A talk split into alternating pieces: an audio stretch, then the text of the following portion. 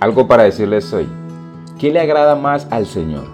¿Que se le ofrezcan holocaustos y sacrificios o que se obedezca lo que Él dice?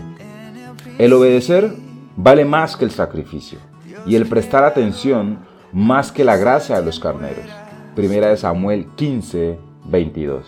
Y entre tantas cosas que decir, sí, tengo algo para decirles hoy. ¿Qué tan difícil es obedecer? Sean todos bienvenidos a un capítulo más en nuestro tema del mes, la obediencia. Les deseo un feliz y bendecido inicio de semana. El profeta Samuel le declaró al rey Saúl que la obediencia era mejor que los sacrificios y el prestar atención mucho mejor que el gusto de comer la grosura de los carneros.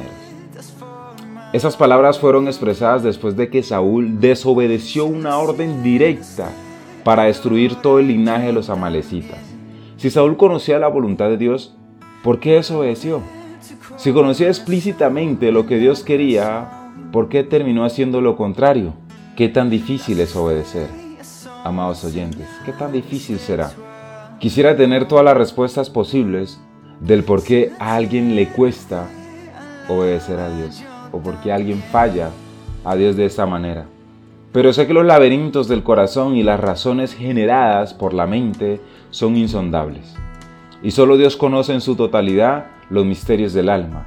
Sin embargo, hoy quiero compartir con ustedes algunas apreciaciones del por qué nos cuesta o del por qué es tan difícil.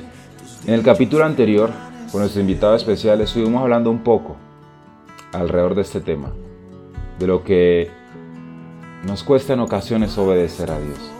Y hoy vamos a tocar varios puntos. Uno de ellos es por menospreciar la palabra de Dios, por tener en poco lo que Dios nos dice a través de su palabra.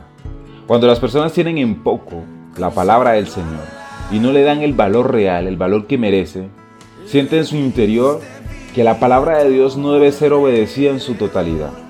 Y en el libre albedrío decide seguir sus instintos, emociones y sentimientos, mas no las convicciones firmes de la palabra del Señor. Otro punto es por falta de fe, como ya lo, hemos hablado antes. La fe lleva a la obediencia, ya que la persona decide, con la razón y el corazón, confiar en lo que Dios ha dicho. Y una vez que esto ocurre, los hombres de fe saben que están en las manos de Dios. Aquellos que dudan de las promesas dadas a los hombres eligen otro camino, el cual es la desobediencia, y reciben la recompensa de su extravío. Por causa de la carne, como lo hablábamos el sábado en el capítulo anterior. La carne y la conscupiscencia que están en el hombre junto con la iniquidad trabajan en mutuo acuerdo con el alma pecaminosa.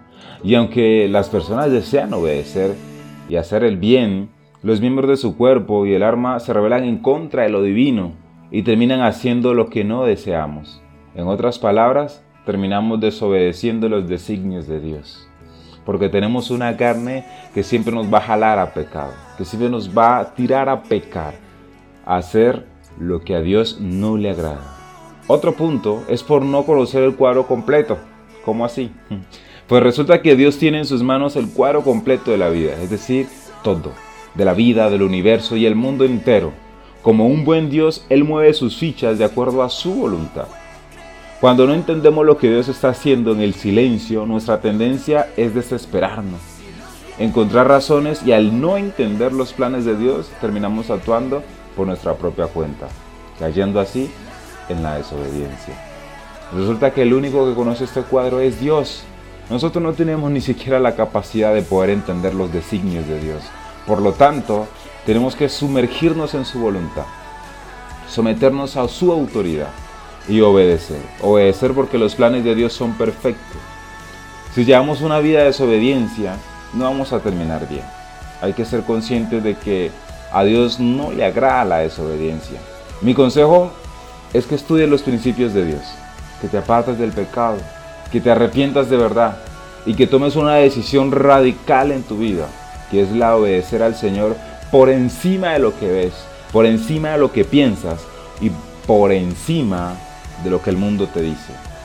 Porque si Dios te, te lo ha dicho, es porque es verdad. Les aseguro que dentro de poco entenderán del por qué Dios hace lo que hace. y por qué es mejor la obediencia que los sacrificios y muchas cosas más. Amados oyentes, es mejor obedecer a Dios, hasta por conveniencia. Eso tenía para decirles hoy. Dios me los bendiga grandemente.